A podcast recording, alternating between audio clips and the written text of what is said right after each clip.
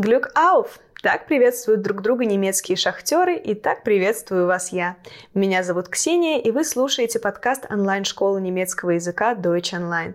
Этот выпуск особенно понравился бы Шелдону Куперу, потому что сегодня мы с вами будем говорить о немецком флаге и гербе Германии.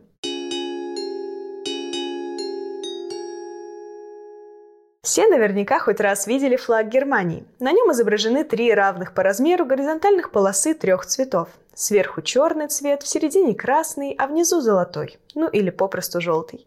Такое сочетание цветов присуще Германии еще со средневековья. С XII до XVIII века римские короли и германские императоры использовали в качестве знамени желтое полотно с изображением черного одноголового орла. Этот же орел с этими же цветами и по сей день украшает герб Германии. После распада Священной Римской империи образовавшийся Германский союз отхватил себе орла и три цвета. И в 48 году XIX века был принят уже известный нам черно-красно-желтый триколор в качестве флага Германского союза и германского военного флага, он же Deutsche Kriegsflagge. Давайте договоримся, чтобы избежать постоянных ремарок, что я всегда буду перечислять цвета сверху вниз. А откуда они вдруг всплыли, эти три цвета? Не с Римской же империи все так и тянется без изменений. На этот счет даже у самих немцев нет однозначного ответа, но есть пара вариантов. Первая версия заключается в том, что такие цвета использовались в униформе добровольческих отрядов, которые в 813-м сражались против наполеоновских войск. Никакого тайного смысла эти цвета тогда не имели. Просто для единообразия вся гражданская одежда сопротивленцев красилась дешевой черной краской. Такая же дешевая красная ткань украшала отвороты или обшлаги, как их еще называют, а желтый цвет – это цвет пуговиц на мундирах. Затем все-таки смысл был найден, после чего значки уланов также стали украшать знакомым триколором, который теперь символизировал движение из темноты рабства через кровавую битву к золотому свету свободы. Или по-немецки, если вам угодно – aus der Schwärze der Knechtschaft durch blutige Schlachten ans goldene Licht der Freiheit. Ух ты, я прям чувствую, как превращаюсь в Шелдона. На всякий случай проговорю. Я говорю желтый цвет, но немцы называют его золотым. Просто на флаге сложно изобразить прям золотой цвет. Молодые уланы были в основном студентами, и спустя пару лет уже привычный триколор начало использовать первое общегерманское студенческое братство – Другая версия гласит, что черный и золотой были цветами старой империи. Вспомним еще раз средневековье, да? А вот красный – это символ крови, пролитой в борьбе за свободу.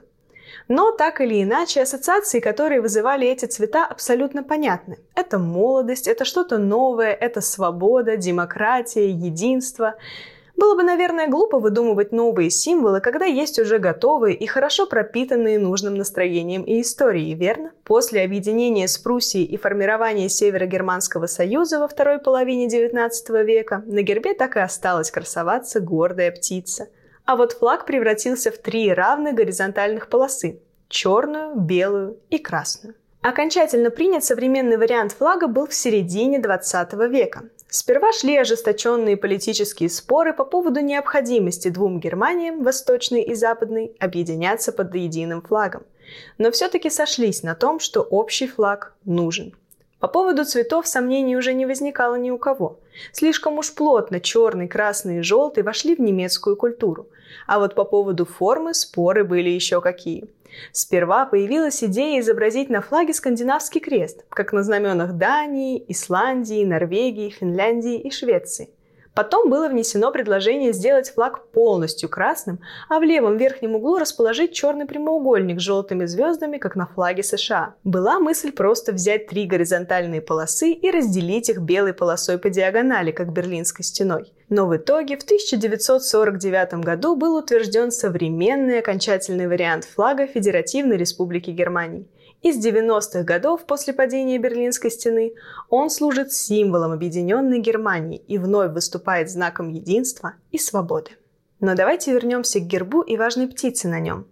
Он отращивал вторую голову, примерял корону, хватал лапами меч, прятался за щитом, но всю историю Германии кружил над ее землями и далеко не улетал. Он был увековечен сперва на гербе Священной Римской империи, затем на гербе Австро-Венгрии, Германского союза и, наконец, Веймарской республики с 18 до 33 года 20 века. Именно в качестве дани уважения этому периоду федеральное правительство Германии посчитало правильным оставить герб Веймарской республики без изменений.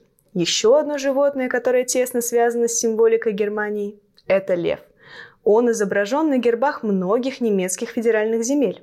Например, герб Баден-Вюртемберга – три черных льва, увенчанных народной короной. Герб Гессена – лев с высунутым языком. Шлезвиг-Гольштейна – львы и серебряные листья крапивы. Обязательно зайдите на наш сайт ddefisonline.ru и посмотрите изображения всех вышеупомянутых символик в статье «Флаг и герб Германии». Теперь давайте выучим немного полезной лексики. Das Bundeswappen – федеральный герб, а просто герб – das Wappen – die Flagge, Flag, die Nationalflagge, национальный флаг, die Tricolore, триколор, черный, schwarz, красный, рот, золотой, gold. Ну а желтый это гельб. Еще раз напомню. Флаг Германии черно-красно-золотой, то есть schwarz-rot-gold. Просто мы говорим желтый, потому что этот золотой все-таки больше похож на желтый. Der Adler означает орел, а лев – Löwe. Вот и подошел к концу этот поучительный выпуск. Подписывайтесь на наш подкаст. Мы здесь говорим о немецкой культуре, разбираем сложные грамматические темы и учим лексику. Еще, конечно, ищите нас в разных социальных сетях, где мы тоже много чего интересного и полезного рассказываем.